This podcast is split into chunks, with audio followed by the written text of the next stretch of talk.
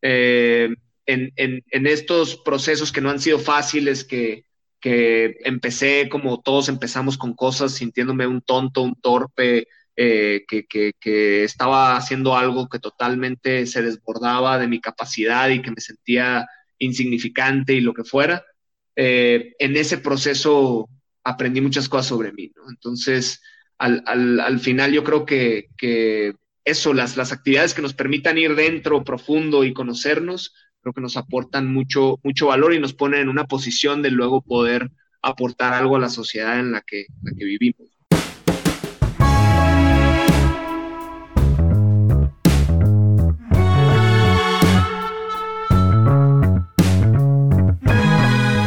Estás escuchando Encuentros de Mentes. Yo soy Carlos Arroyo.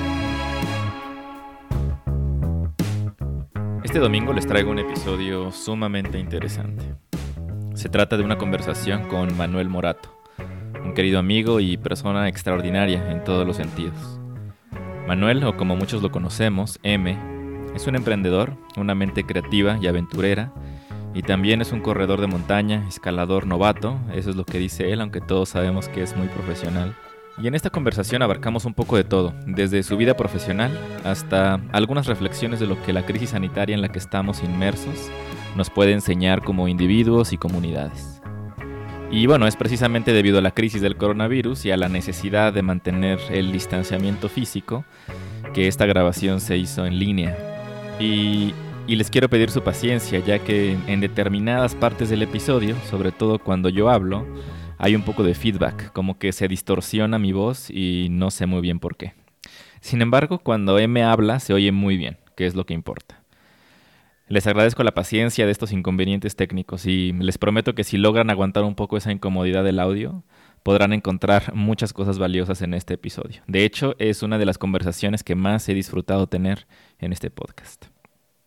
Antes de dejarles el episodio, los invito a suscribirse al podcast en cualquiera de las apps que utilicen y de seguirnos también en nuestras redes sociales que están incluidas en las notas de este y todos los episodios. Sin más, les dejo esta conversación con Manuel Morato. Manuel Morato, M, bienvenido, bienvenido a Encuentros de Mentes. Muchas gracias, Charlie, por invitarme.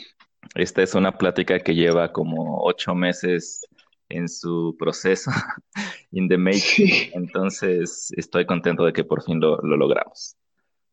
Igual yo. Oye, eh, pues me da muchísimo gusto tenerte como invitado en el podcast porque siento que eres una de esas personas que tiene un montón de historias que contar. No sé ni siquiera cómo, cómo estructurar la plática, porque hay muchos ángulos los cuales, por los cuales entrarle a esta plática, pero me gustaría que me, dijeras, por ejemplo, cómo describes la actividad o, la profesión o el trabajo. Te preguntan qué, a qué Ok, dijiste cómo describo el, el trabajo que hago, las actividades que hago. Sí. Sí. Ah, eh, pues sí, si hablo de, trabajo y de actividad cotidiana, eh, pues yo creo que sí, pues sí me, considero eh, un emprendedor, o sea, que, me, que a lo que me dedico han sido proyectos y empresas que, yo he comenzado o que las he comenzado en conjunto con, otras personas.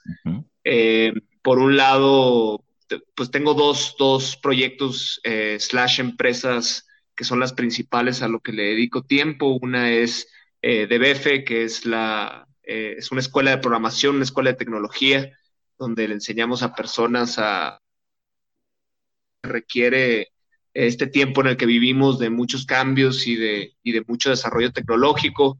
Entonces, eh, enseñamos estos skills a personas para que luego puedan tener acceso a, a trabajos en este sector que usualmente son muy bien pagados y que ofrecen una carrera muy atractiva.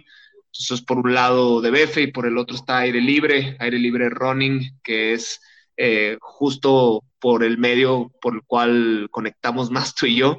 Eh, y esta es otra, empezó como un hobby, pero luego se volvió una empresa en la que hacemos experiencias para corredores en diferentes lugares del mundo. Eh, con el objetivo no solo de correr, sino también que sirva como darse un espacio en, la vida acelerada que hoy en día mucha gente tenemos, eh, con, pues, con elementos de meditación, de yoga, de alimentación balanceada, de actividad física, mover el cuerpo y de esa manera la gente pues puede viajar a su interior y, y de esa manera sanar un poco la prisa y el estrés y todo eso que nos caracteriza. Entonces, esos son como los dos proyectos a los que más le, le dedico tiempo. Eso es como mi actividad cotidiana, te podría decir. Ya, oye, ¿y cómo comenzó este interés por la escuela de programación? Es decir, ¿en dónde, por qué detectaste esa necesidad? Y actualmente, pues DBFC, que es, es un monstruo, ¿no? Es una, es una escuela, no sé si es la más grande de Latinoamérica, me parece que sí, ¿verdad? Sí, en, volumen de estudiantes eh, y en, pues como en cantidad de países en los que estamos, sí ya se ha vuelto algo bastante grande, estamos en 30 sedes en 10 países. Eh, y es, es, curioso, incluso esto lo, lo, menciono mucho, me toca mucho dar pláticas a estudiantes, voy mucho a, a universidades y a escuelas a, a, dar pláticas y siempre menciono que, porque dices, ¿cómo se te ocurrió la idea? ¿Cómo detectaste la necesidad? Y pareciera que te voy a echar, a, no sé, muy científica, muy pensada, pero en realidad fue, fueron accidentes, o sea, fueron experimentos que, que hicimos por curiosidad, porque, no sé, algo intuíamos que había en esa parte, en el caso de, tanto DBF como aire libre así surgen, ¿no? Como un experimento. Eh, en el de DBF fue que, que, estábamos muy metidos, mis dos socios y yo, en, en hackatones. Eh, los hackatones son estas como competencias donde se pretende resolver un problema, general, generalmente usando tecnología, en poco tiempo, ¿no? Es contrarreloj, en un fin de semana, en dos días hay que resolver un problema de alguna temática eh, y pues con el software es más fácil y más ágil.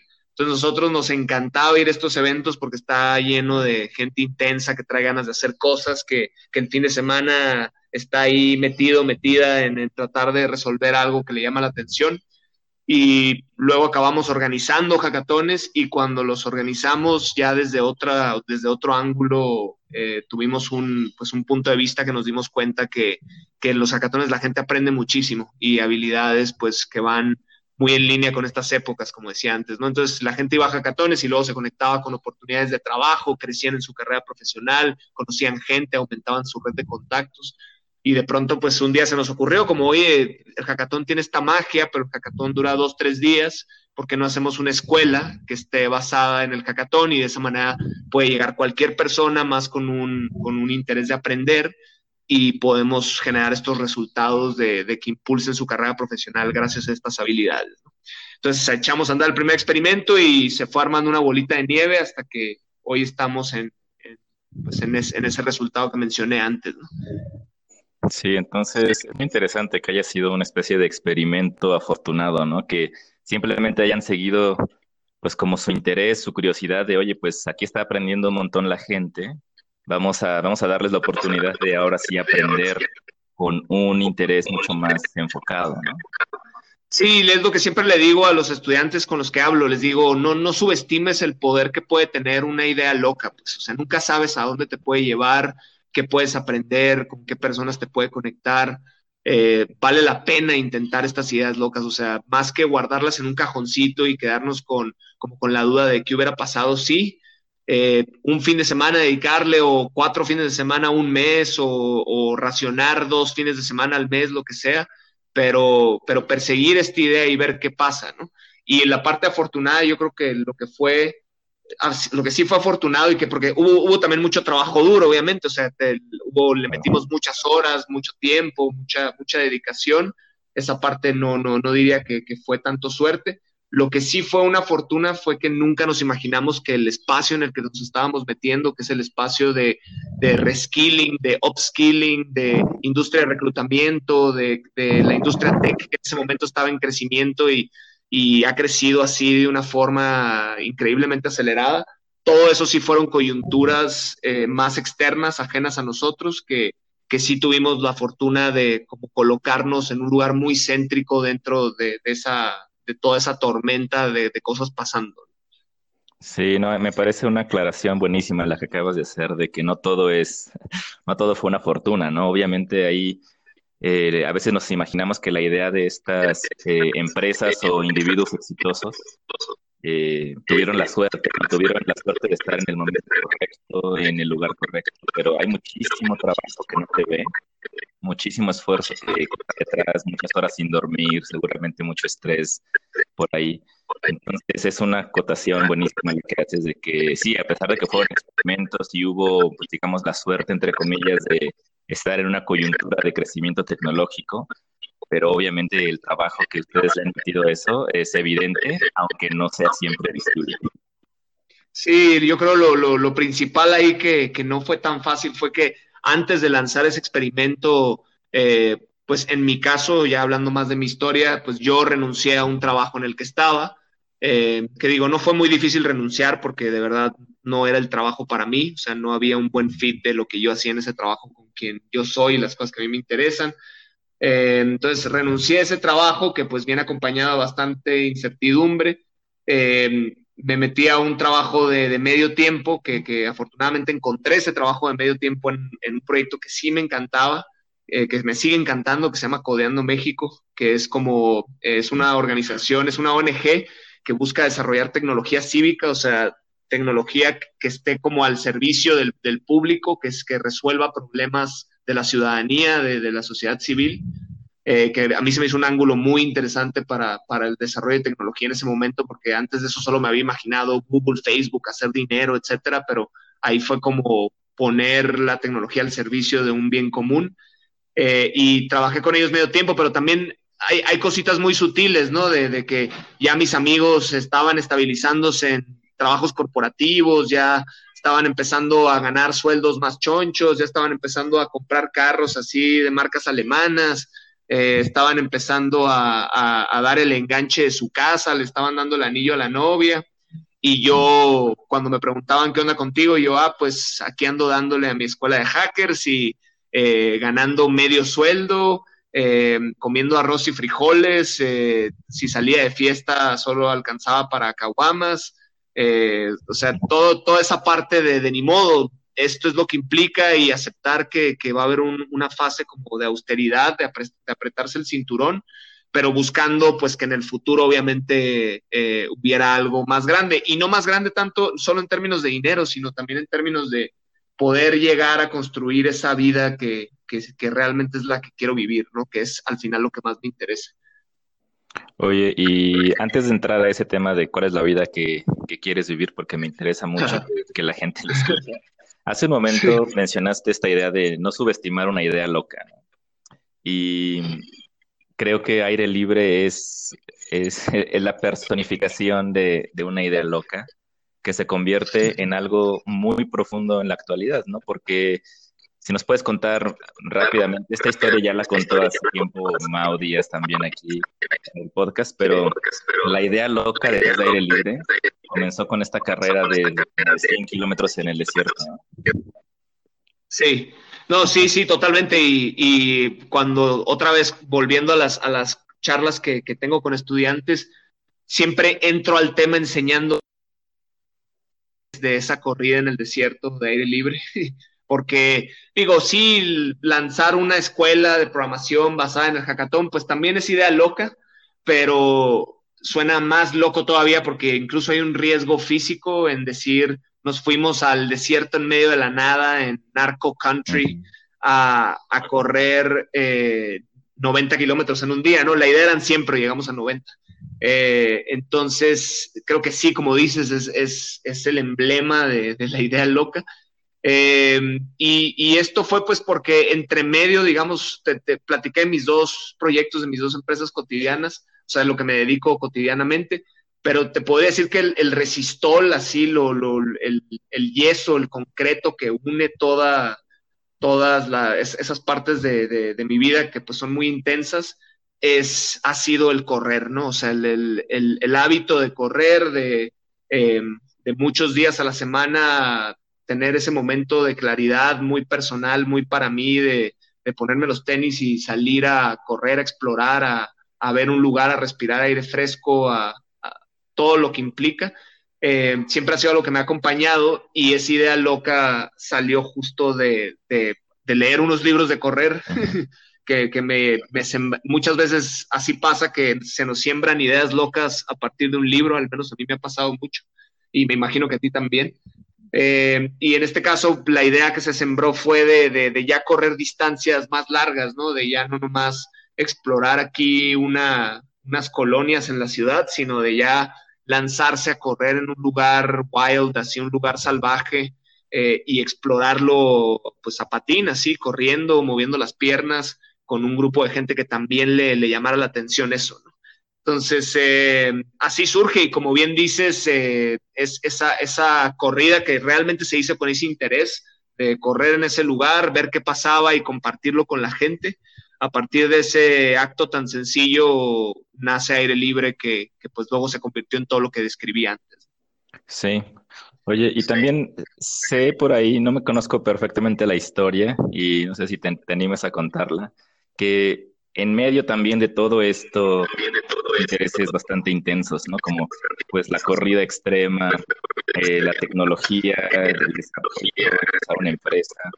Pues, tienes un background, digamos, de intereses de otro tipo, ¿no? También sé que por ahí cuando estabas tenías interés en ser sacerdote, pero no sé muy bien qué te llevó ahí y por qué no seguir con este camino que parece bastante diferente a lo que a lo que realmente terminaste haciendo. Sí, sí, creo que mi vida hubiera sido muy diferente si me hubiera metido al seminario que estuve a punto.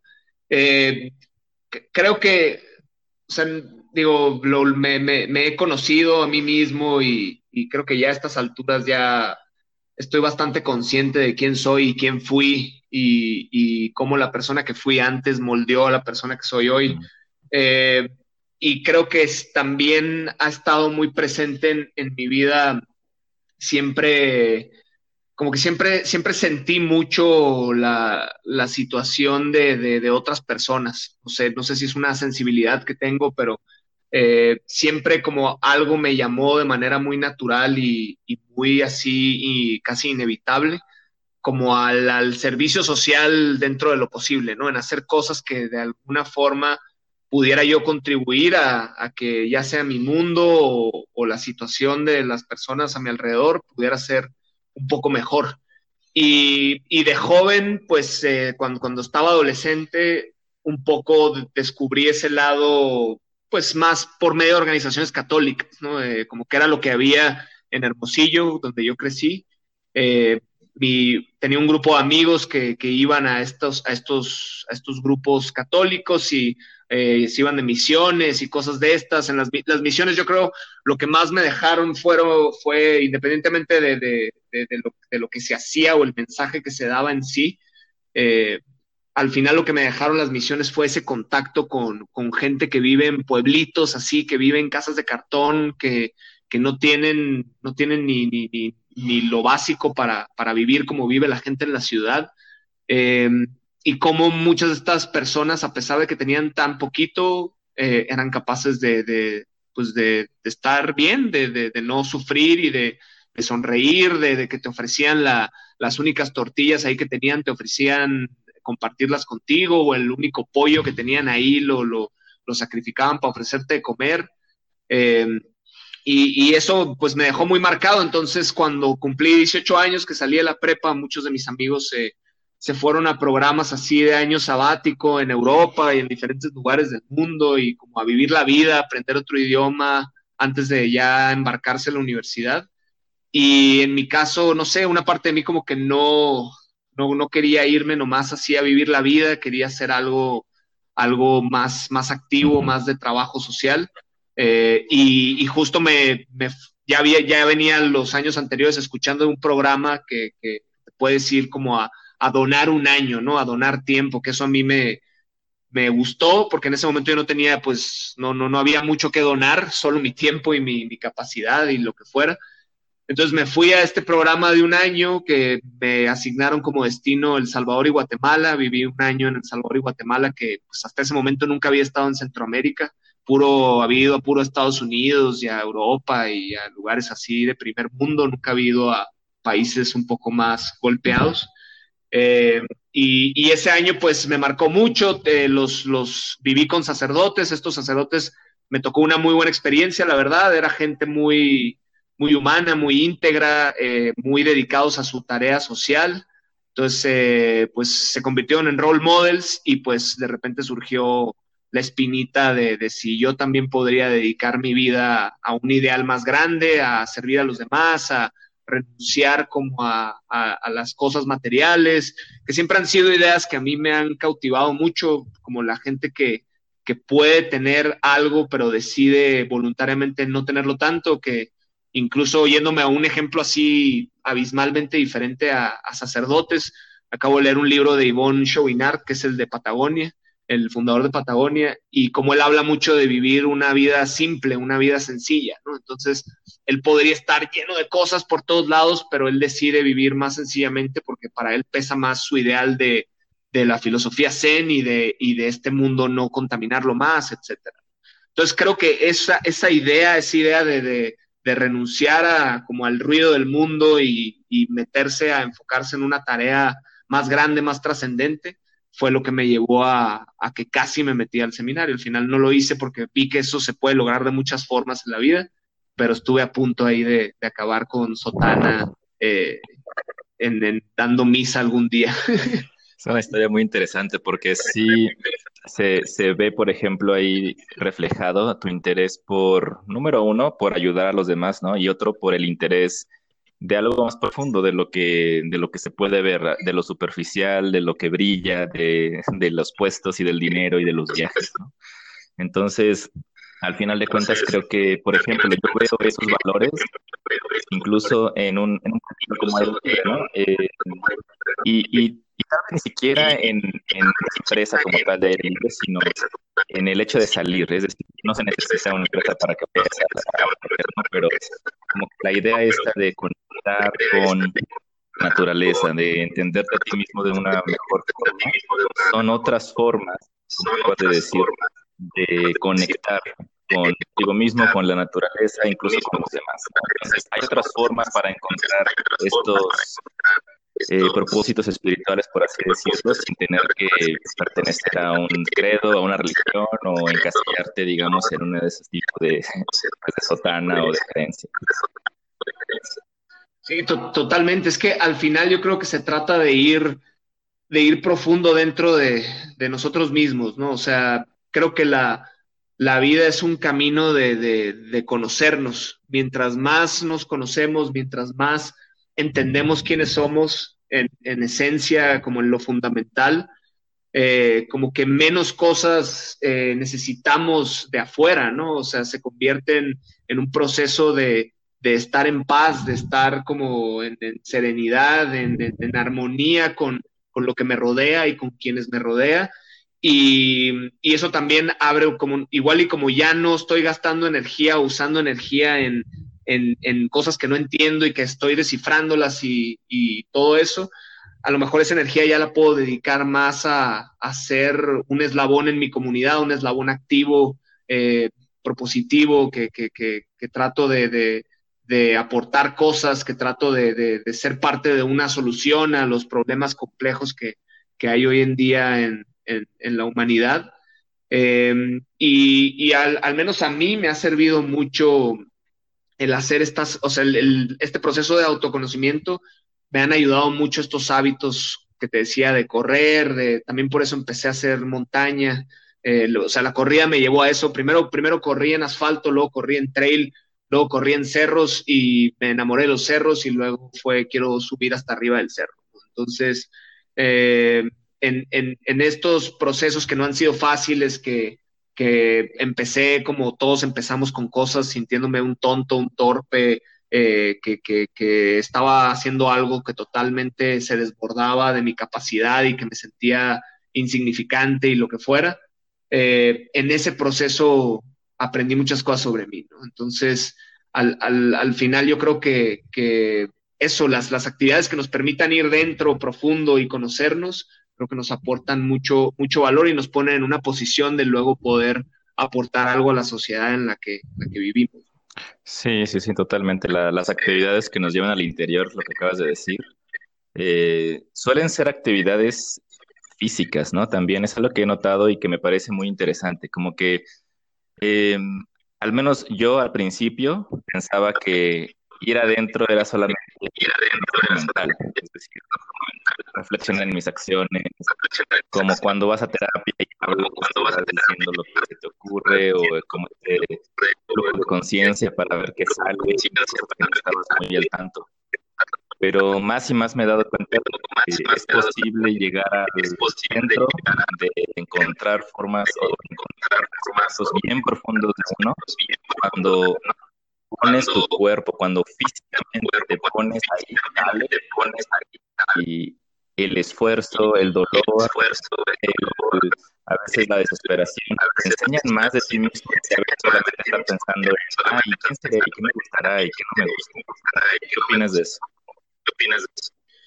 Sí, eh, digo, lo estoy, te escucho y lo estoy vinculando mucho con el libro este que acabo de leer porque de verdad que fue un libro que, me inspiró mucho y que me, me hizo pensar muchas cosas. Es, este, te digo, del fundador de, Patagonia.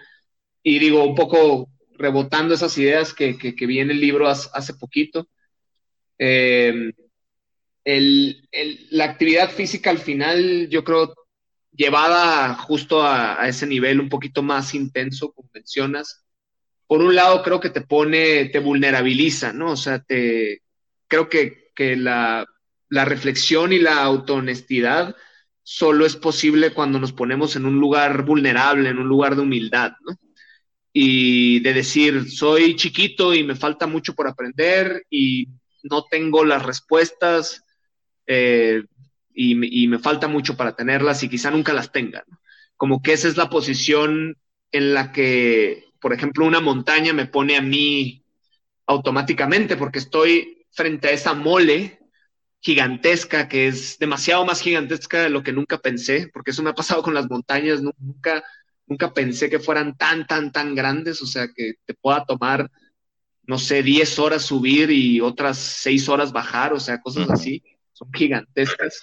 Y, y en ese sentido, o sea, como que estando ahí, que en cualquier momento se puede caer una roca y aplastarme, o se puede romper un pedazo de nieve y hacerse una avalancha, o se, me puedo resbalar en el hielo, o cualquier se puede cerrar, pueden llegar nubes y tapar todo y se cierra la visibilidad y me puedo perder, o puede llover y me puedo mojar y me puedo morir de frío, o sea, tantas cosas que pueden salir mal que no me queda de otra más que ponerme en un lugar de, pues lo que tenga que ser, y, yo soy tan solo una, pequeña, así, un, pequeño granito de arena en, este mundo que es mucho más grande que yo, ¿no? Entonces, de entrada creo que ese, ponerse en esa, en esa posición vulnerable de, de, soy, soy pequeño comparado con, todo lo que hay afuera, creo que eso abre mucho un camino para la autorreflexión eh, y para y para considerar y pensar muchas cosas desde otro ángulo. Ese es el primero. Y el segundo es que también creo que en el trabajo físico eh, hay mucho un elemento como de resolver problemas slash enfrentarse con la mente. Eh, porque en una corrida larga, en una escalada, en, en una expedición, va a haber problem solving todo el tiempo, o sea, todo el tiempo vas a tener que estar resolviendo situaciones, porque tú puedes hacer un plan de qué vas a hacer cuando llegues al campo base y la montaña y lo que sea, pero otra cosa es todo lo que va a pasar que nunca viste y que depende de las condiciones y depende de cómo te encuentres en la montaña y muchas cosas, o te puedes perder y no porque ya te perdiste ya te vas a tirar ahí a morirte, o sea, es, no, pues me perdí, pero ahora lo resuelvo, a ver, ¿cómo puedo salir de este embrollo? ¿Cómo puedo encontrar la ruta?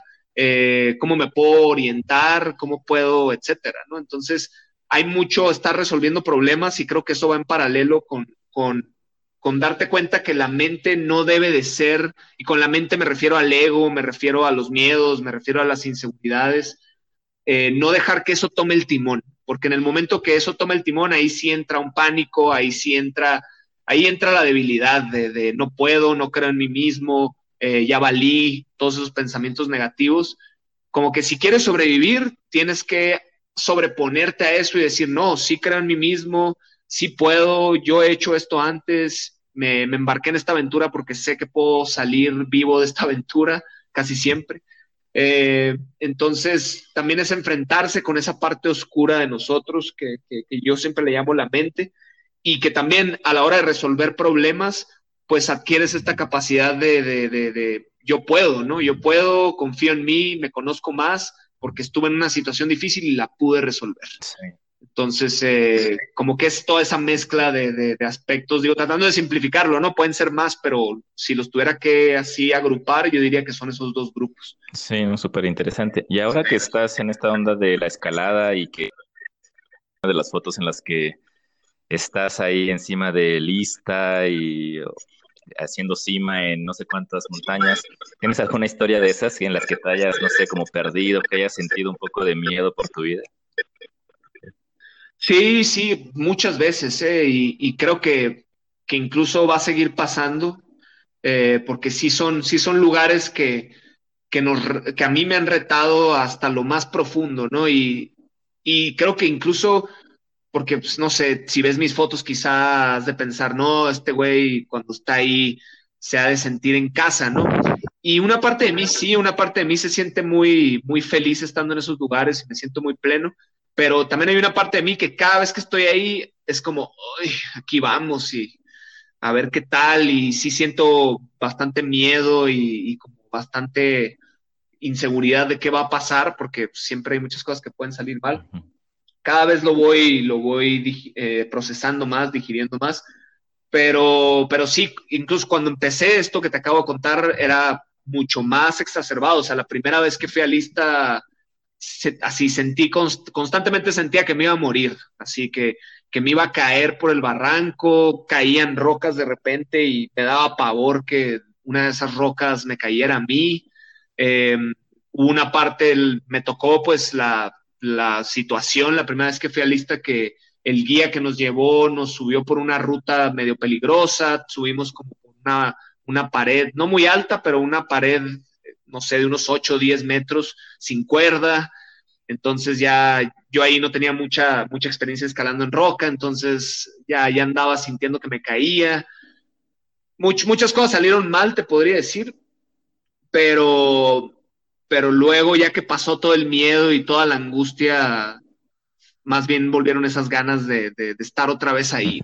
También una vez, hace poco, la primera vez que subí solo el lista, eh, que la subí en solitario, así, sin ir con nadie, ya yo confiando en que yo podía encontrar la ruta, eh, también me, me perdí, o sea, en la bajada me bajé por un lugar que no era, y, traté como de disque hackearlo y como encontrar un camino alterno para llegar al campo base, pero luego me topé con unos barrancos también, así que era imposible, es imposible bajarlo sin cuerda y pues andaba yo solo. Y una vez ahí que explorando esos barrancos ya casi me iba en uno y cosas de esas, así medio de terror. Eh, pero al final, digo, encontré el camino, eh, tuve la fortuna que se despejó un poquito el clima y pude ver ya más lejos y ya dije, para allá tengo que ir.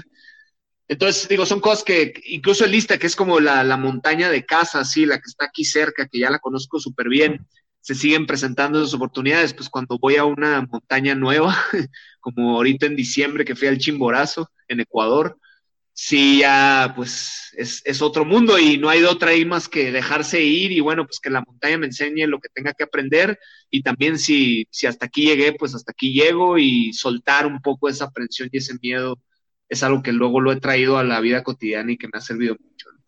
Híjole, es súper duro eso, porque sí es cierto, cuando vemos las fotos de las personas que, que son muy escaladoras o que están subiendo los trails más peligrosos, uno piensa así como, pues qué onda, estos cuates disfrutan, están como muy felices en, el peligro, ¿no? Puede ser como un pensamiento de verlo, pero es, una, intención, es decir, hay algo detrás de eso muy humilde, es decir, y voy a salir de esta aprendiendo. Que me imagino que no hay ninguna experiencia que hayas tenido una montaña, incluso corriendo alguna distancia que te, que te, de la cual no haya salido con, como que es, es una especie de escuela personal que tenemos gratis. Tenemos ahí a la, digamos, al lado de la mano, la podemos agarrar y hacer. Sí. Entonces es increíble cómo se puede tener ahí tan cerca y a veces no lo, no lo aprovechamos, ¿no? Yo creo que ahí es, eso me parece algo que podemos ir aprendiendo de, las personas que lo hacen. No necesariamente irte a aventar el chimborazo la primera vez que quieras subir una montaña, ¿no? Sí empezar a salir y darte cuenta de las cosas que puedes aprender cuando volteas hacia adentro al ponerte en una situación mucho más natural, ¿no? De, no estar tan encerrado. Ahora estamos muy encerrados con estamos muy encerrados.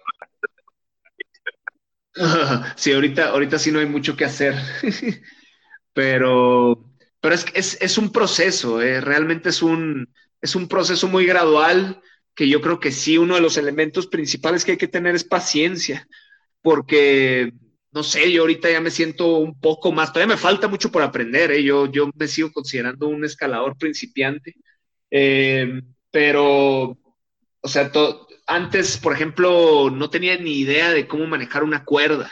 Ahorita ya más o menos ya, ya sé qué hacer con una cuerda, ya sé hacer algunos nudos, ya sé ya sé hacer algunas cosas, ¿no? Ya, ya sé rapelear, ya sé cosas que he ido aprendiendo, ¿no? Y, y, y, no, no ha sido fácil, pero hay que tener mucha paciencia, pues hay que entender que, que no va a ser, porque incluso, te voy a poner un ejemplo, me compré un libro de, de montaña que es un clásico que se llama Freedom of the Hills, la, la libertad de los cerros. Y es, es así, es la Biblia de los montañistas, ¿no?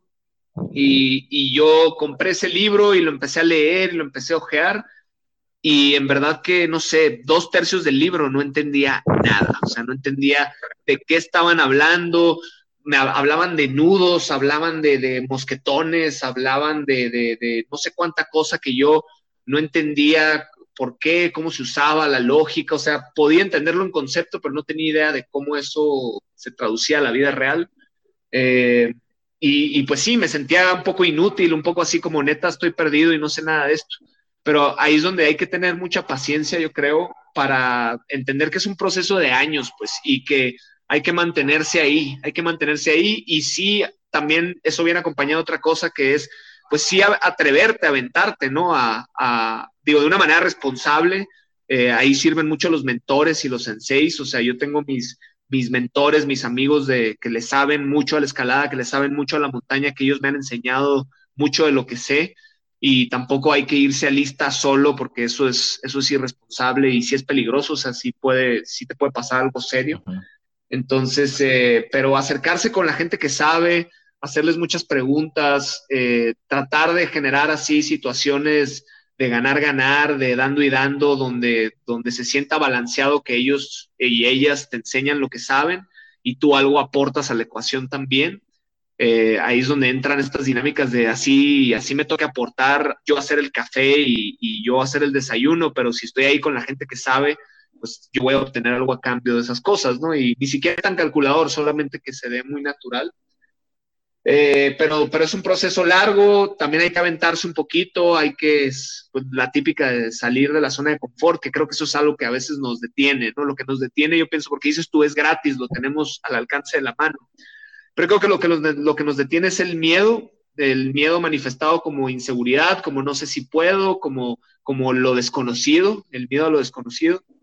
Y por otro lado, además del miedo, pues es también la comodidad, ¿no? Que es muy difícil dejarla. Es como la clásica que cuando hace frío y te levantas muy temprano en la mañana, no te quieres salir de la cama porque estamos bien cómodos ahí metiditos, calientitos en el sleeping o en la cama.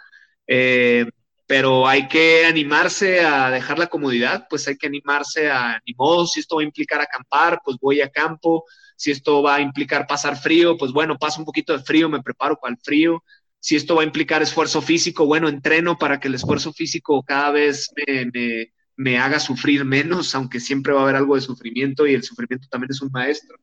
Entonces, eh, yo creo que eso es lo que lo hace complicado a pesar de que lo tenemos tan cerca. Sí, no sé, ahorita que acabas de decir eso, me lo estoy vinculando con algunas cosas que he estado leyendo en los últimos meses, que tiene que ver con los estoicos. No sé si has estado leyendo tú o sabes qué onda con, lo, con la filosofía de los estoicos.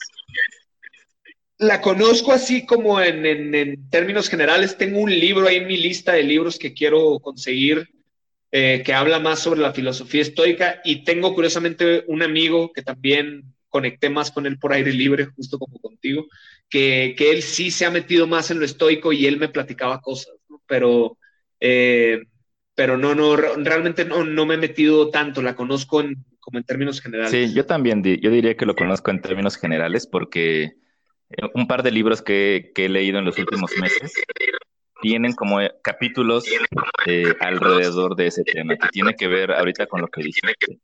Por ejemplo, situaciones incómodas a propósito, para ver qué aprendes de eso. hay muchas personas que obviamente están en situaciones incómodas que no son su voluntad, pero muchas personas pues estamos pues en general muy pues privilegiadas en el sentido de que pues tenemos nuestra casa, podemos estar calientitos, tenemos nuestra comida, este, todo, todo esto todo visto, y eso puede ir ablandándote, ¿no? Como eh, lo que dicen estos estoicos es simular una situación en la que ya no tienes a lo mejor a alguien o simular mentalmente esta situación en la que eres pobre o no tienes donde a veces de dormir en el piso para que para que aprendas qué, qué, se siente. Entonces, creo que ese tipo de cosas trasladadas a algo un poco más, digamos, planeado, como una ida a la montaña, como una salida, a lo mejor un retiro de algún tipo para, para poner a prueba tu mente, tu, tu cuerpo, es algo súper aleccionador, ¿no? Y no necesariamente, aunque lo mismo, lo vamos a tomar. Sí, hay muchas cosas que nos miedo. normalmente estamos tratando de aligerar la carga de la vida, como que para qué ponerse en una situación en la que estás sufriendo, ¿no? Justo de esto estaba hablando unos días con, con Pablo, el señor de los hielos. Sí, claro, es un gran amigo. Él hace poquito platiqué con él, va a salir el episodio pronto, y estaba hablando de eso, de que estás poniendo un estrés en tu cuerpo de forma voluntaria y sales de ahí con enseñanzas cada, cada que te sumerges a la tina con hielos.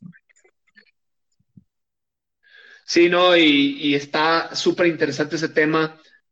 Como que tengo varias cosas que decir de ese tema. La primera es que justo justo esa idea de ponernos voluntariamente incómodos, como que atenta, siento yo, eh, contra el sistema moderno.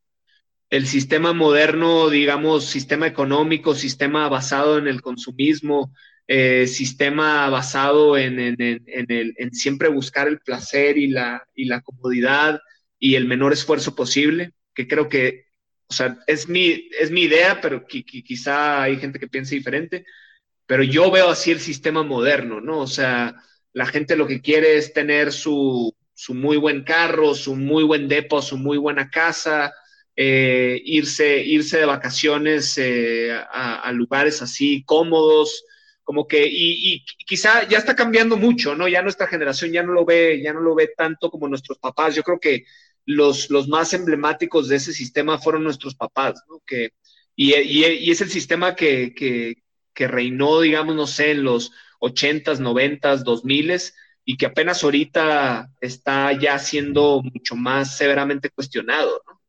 Y, está siendo severamente cuestionado no, no porque somos una bola de hippies eh, chairos, ¿no?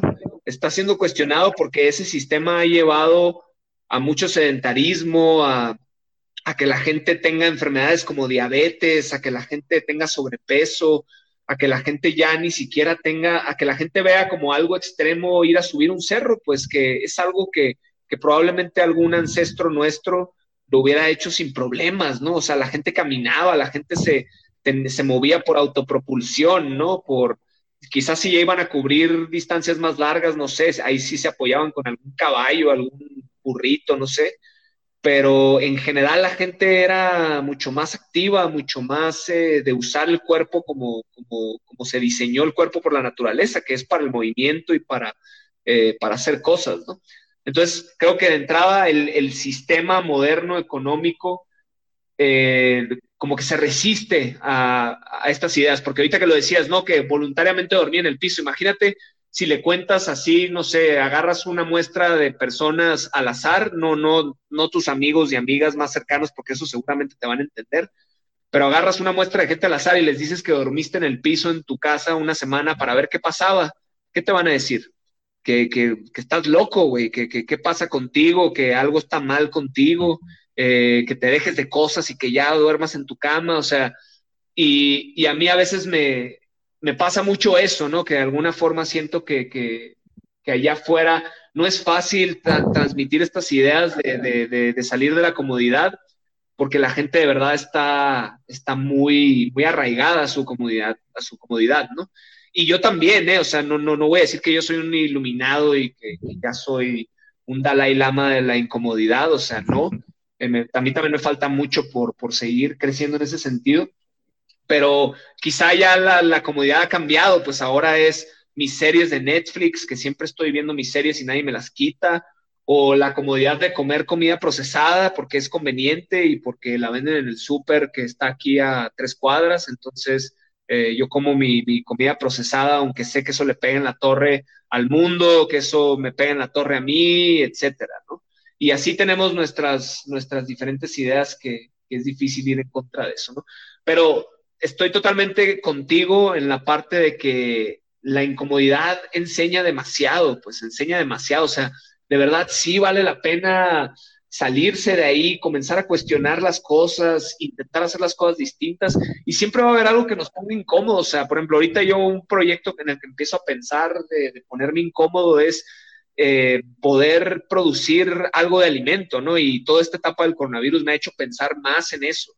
Eh, de qué manera podemos volver a ser autosustentables cada persona eh, y, no solo de irte, irme de hippie a tener una granja fuera de la ciudad, sino no sé, tener macetas aquí en mi depa, tener, tener un sistema en el que yo pueda por lo menos crecer mis tomates, crecer mis, mis cilantros, mis, lo que sea, ¿no? Entonces, eh, y es un proyecto que me incomoda muchísimo porque no sé nada de crecer, eh, de crecer alimentos, no sé nada de, cultivos, no sé nada de eso, pero pues me voy a poner a aprender, me voy a poner a darle y eventualmente sé que, que, que probablemente sí lo puedo aprender. ¿no? Entonces, vale mucho la pena, o sea, todo el aprendizaje, todo el crecimiento está en las cosas que nos hacen sentir incómodos. Así es la vida y creo que tenemos que darle la vuelta a eso, aunque el sistema moderno nos diga que, no va por ahí. Pues. Sí, oye, y esta parte que dices de ponerse incómodos, que es lo que estamos hablando, se va mucho más allá de, lo físico, ¿no? Lo que acabas de decir, ponerte incómodo incluso para aprender algo, nunca creíste que pues te ibas a interesar o que te es necesario ahora. Yo tampoco, por ejemplo, sé prácticamente nada de cómo crecer mi propia pero de repente veo algo que me está haciendo y digo, y tampoco sabía que de hacerlo.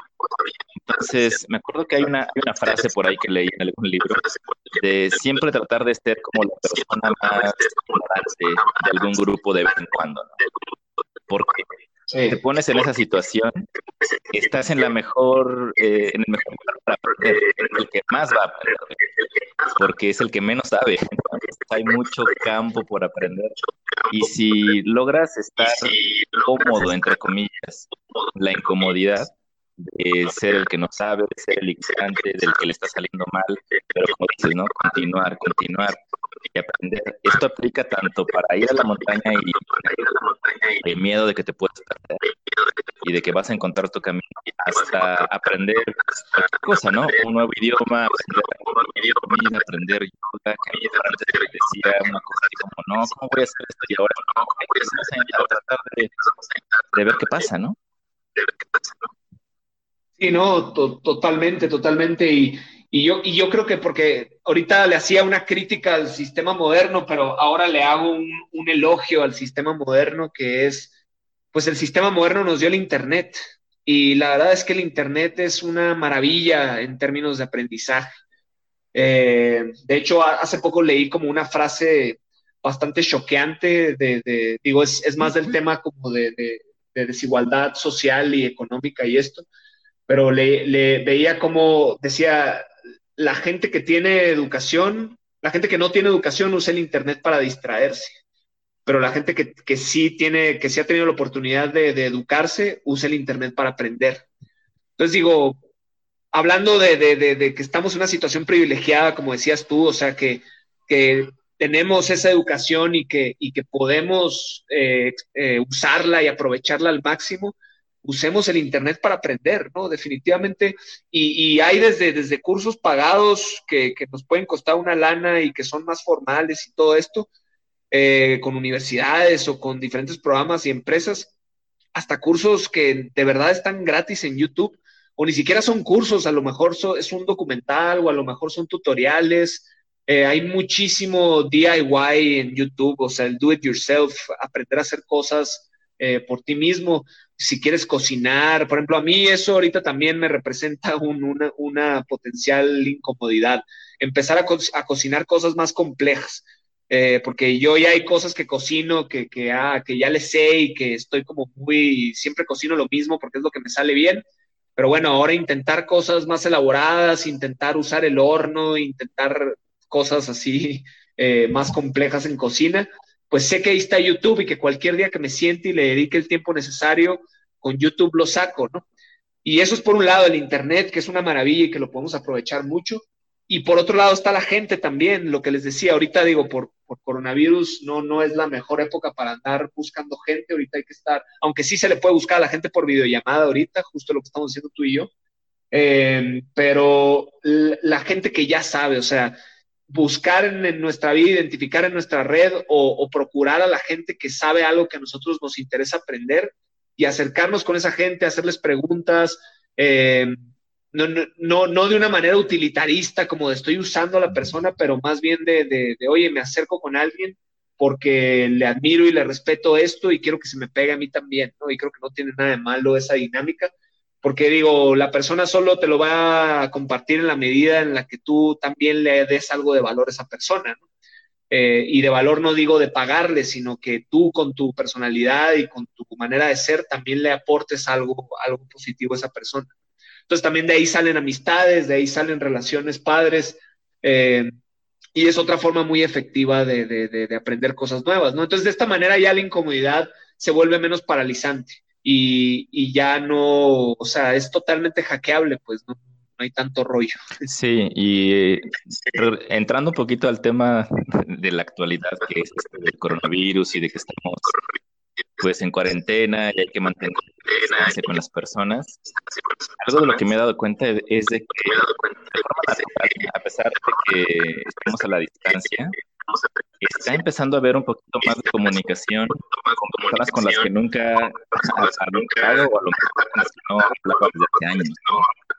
Entonces, es muy interesante. Cómo se tenido algunas llamadas, eh, videollamadas con grupos de amigos que nunca nos habíamos quitado en 10 años.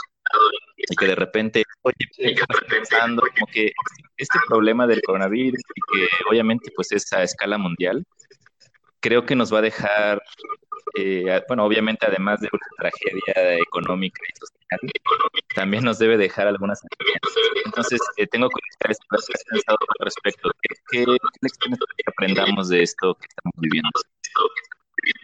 Pues ahorita justo que hablábamos de la incomodidad, pensaba que esto del coronavirus y la cuarentena es también un salir de nuestra comodidad y es, un, es una situación incómoda que estamos enfrentando toda la humanidad, lo cual es, es muy interesante, ¿no? Como dices, sí, sí, al menos a mí, sí me genera como un, un sentimiento de, unidad el pensar que el mismo problema que yo tengo ahorita de no poder salir de mi casa, lo tiene la gente en Nueva York, lo tiene la gente en Londres, lo tiene la gente en China, lo tiene la gente en todos lados.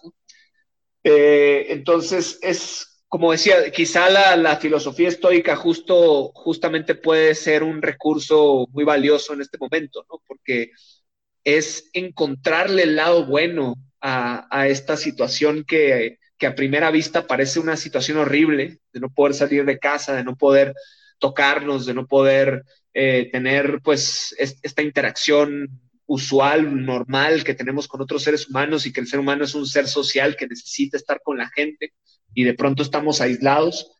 Eh, pero es, es, es, darle la vuelta a la tortilla, ¿no? Y ver una situación difícil como algo que justo nos puede enseñar muchas cosas, ¿no? Yo no sé qué tanto los, los cambios que, que, vengan después del coronavirus vayan a ser permanentes o si van a durar mucho tiempo o poco tiempo, porque yo he visto que la humanidad en general tenemos muy mala memoria y luego, luego se nos olvidan las cosas y volvemos a los antiguos hábitos en cuanto tenemos la oportunidad.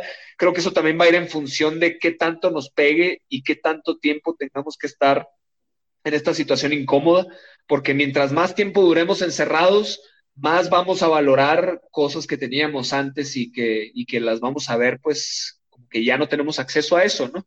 A veces eso, eso, es, eso es algo también, digo, padre, que me ha enseñado la montaña, porque la montaña te tienes que ir con lo mínimo necesario para sobrevivir, ¿no? Entonces, como decías, si, si duermes en el piso varios días pasando frío, pues luego que sí estás en tu cama y calientito, uff, lo valoras de una forma como nunca lo habías valorado antes, ¿no?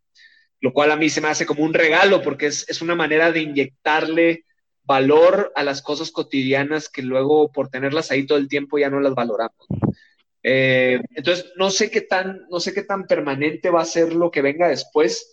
Estoy totalmente contigo en que, en que está habiendo oportunidades de conectar eh, de nuevas maneras. Y, en mi caso fue, yo de verdad pensaba que las videollamadas como que hacían que todo se sintiera un poco más frívolo o más como no tan personal, pero ahorita que no hay de otra, las videollamadas sí permiten conectar también de una manera personal, ¿no? O sea, sí, realmente sí lo permiten, ¿no? Y espero que esto traiga cambios de, de, que, por ejemplo, las empresas cuiden más a su fuerza laboral, que ya haya más flexibilidad para que la gente trabaje desde casa, que ya haya más flexibilidad con temas de, de cuidado de, hijos, de niños, de, darles facilidades a las personas para que el, el tener un, un, hijo pequeño o algo no sea un, un determinante que, afecte su, trabajo, que los, que, los corran o las corran o, no tengan acceso a, una buena posición o a un buen empleo. Espero que esas cosas mejoren eh, también veo una importancia muy grande de que pues, la gente adquiere estas habilidades digitales y de autogestión para poder trabajar desde casa en una situación como esta, para que el, estar encerrados no significa que se quedan sin ingresos. Eh, que digo, nomás me, preocupa el proceso para llegar ahí porque siento que puede ser bastante doloroso y que va a haber gente que le pegue muy fuerte.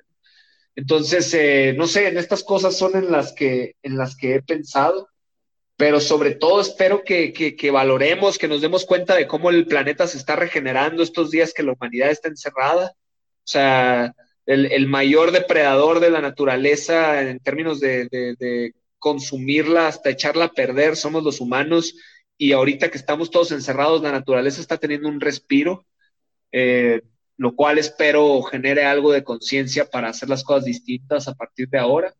Y no sé, también espero que, las economías y los sistemas económicos, que se entienda que, cuando está todo tan basado en el consumo, pues se cae el consumo y se cae todo, ¿no? Se viene una catástrofe, una hecatombe, eh, solo porque la gente está metida en su casa y ya no puede estar en la calle gastando dinero. Entonces espero que todo esto nos haga reflexionar, digo, eh, ya del dicho al hecho, quién sabe qué pase, pero, pero eso es lo que a mí me gustaría que pasara una vez que, ya tengamos esto atrás de nosotros. Sí, como dices, la, humanidad tiene, tenemos una memoria muy corta. Eh, yo también espero de verdad que, esta sacudida que estamos teniendo todos, sí nos ponga a pensar en, todos los aspectos que acabas de decir, me parecen súper, súper interesantes. Y, y bueno, a nivel más personal, aprender justo a, a querer lo que ya tenemos, ¿no? Eh, a apreciarlo, lo que decías hace un momento, de que cuando te pones en esa situación incómoda de dormir eh, en intemperie o en el piso, regresas a tu cama y la aprecias muchísimo, ¿no? Entonces, ahora que tantas cosas se nos han ido de las manos, la convivencia social, el ver a los amigos cada semana, eh, salir a correr en cualquier otro tipo de actividades, eh, apreciar lo que sí tenemos. Y yo creo que en ese ejercicio deberíamos, deberíamos construyendo, los, siguientes pasos para lo que venga en el siguiente, fase de esta pues de esta crisis, ¿no? No, sabemos exactamente la dimensión del problema aquí en México, ¿no? Se siente siempre como estamos a dos, a dos semanas de que nos pegue como en Estados Unidos o en otro lugar. Entonces hay como que este temor, ¿no? De que va a peor, etcétera.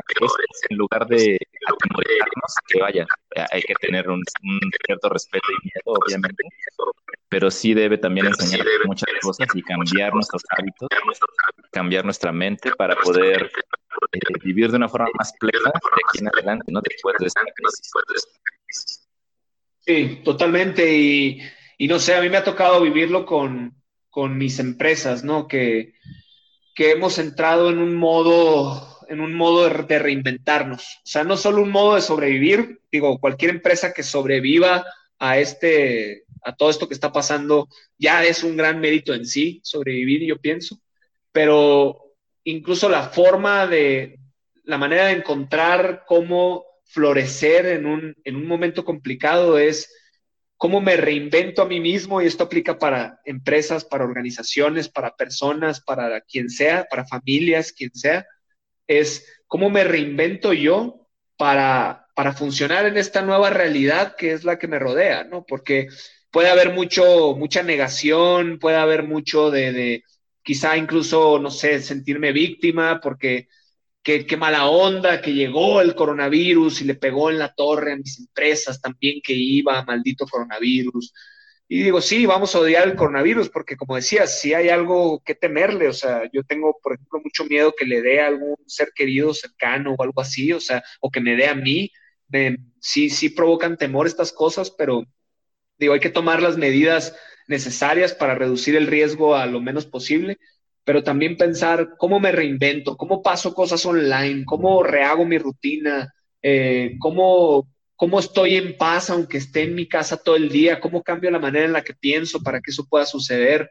Eh, porque si pienso que, que, que, yo para estar pleno necesito estar con mis amigos y amigas, bueno, o lo resuelvo con videollamadas o encuentro otra manera de verlo que sí, a veces por videollamada convivo, pero otros momentos lo tomo como una meditación, lo tomo como un momento para estar conmigo mismo, aprovecho, no sé, para leer, para aprender cosas, para dedicarle tiempo a las cosas que en la vida cotidiana es difícil dedicarles porque estoy en friega con el trabajo y eso. Se le puede dar la vuelta definitivamente, nomás tiene que haber ese, ese mindset, esa mentalidad muy activa, muy proactiva de, a ver, me voy a reinventar, me voy a ajustar yo a la realidad y no esperar que la realidad se ajuste. Sí, pues se vienen tiempos bastante interesantes. Creo que hay que ir poniendo atención a lo que pasa en la sociedad, en nuestras comunidades y personalmente, ¿no? Y ajustar las cosas que se tengan que ajustar y aprender las lecciones de esto, ¿no? También es importante eso que acabas de decir, ¿no? La, tomar las cosas como una meditación. A veces la lección es aprender solo, ¿no? Entonces, esa es una de las cosas que también creo que mucha gente va a aprender y que sí deberíamos tomarlo como, algo que, reflexionar. De acuerdo. pues muchísimas gracias por tu tiempo. Eh, tuvimos una conversación bien rica, la verdad, me gustó mucho que, por fin hayamos tenido la oportunidad de platicar. Eh, hablamos de muchas cosas. Como siempre, Charlie. Pero yo sabía que iba a ser así. Te agradezco de verdad tu tiempo y, estoy seguro que la gente que lo escuche también le será de bastante utilidad. Sí, espero que sí. Muchas gracias por la invitación, Charlie. Y pues sí, un placer compartir todo esto y rebotar estos temas interesantes. Bien, entonces, pues cuídate mucho, M. Te mando un abrazo. Igualmente, cuídate, aguas con el virus.